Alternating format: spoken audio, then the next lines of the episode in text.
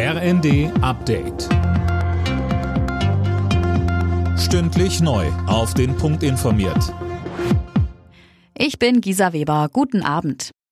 Das 9-Euro-Ticket kommt. Auch der Bundesrat hat nun den Weg freigemacht. Von Juni bis August kann man damit in ganz Deutschland den ÖPNV für 9 Euro monatlich nutzen.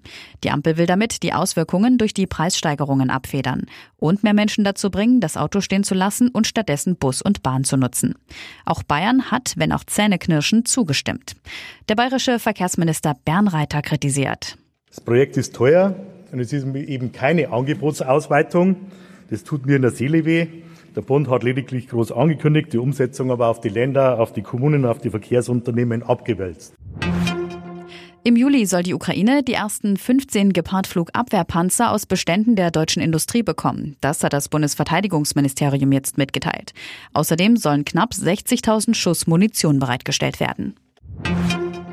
Altkanzler Schröder gibt nach heftiger Kritik seinen Aufsichtsratsposten beim russischen Energiekonzern Rosneft auf. Schröder habe mitgeteilt, es sei ihm unmöglich, sein Mandat in dem Gremium zu verlängern, heißt es vom Konzern.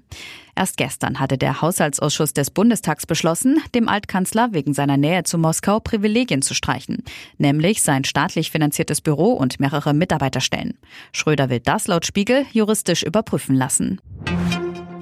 Und der BVB und Cheftrainer Marco Rose gehen getrennte Wege. BVB-Boss Watzke spricht von einer unbefriedigenden Saison und sagt, wir haben in vielen Teilbereichen nicht das Maximum aus den Möglichkeiten rausgeholt. Wer neuer Trainer wird, soll in den kommenden Tagen geklärt werden. Alle Nachrichten auf rnd.de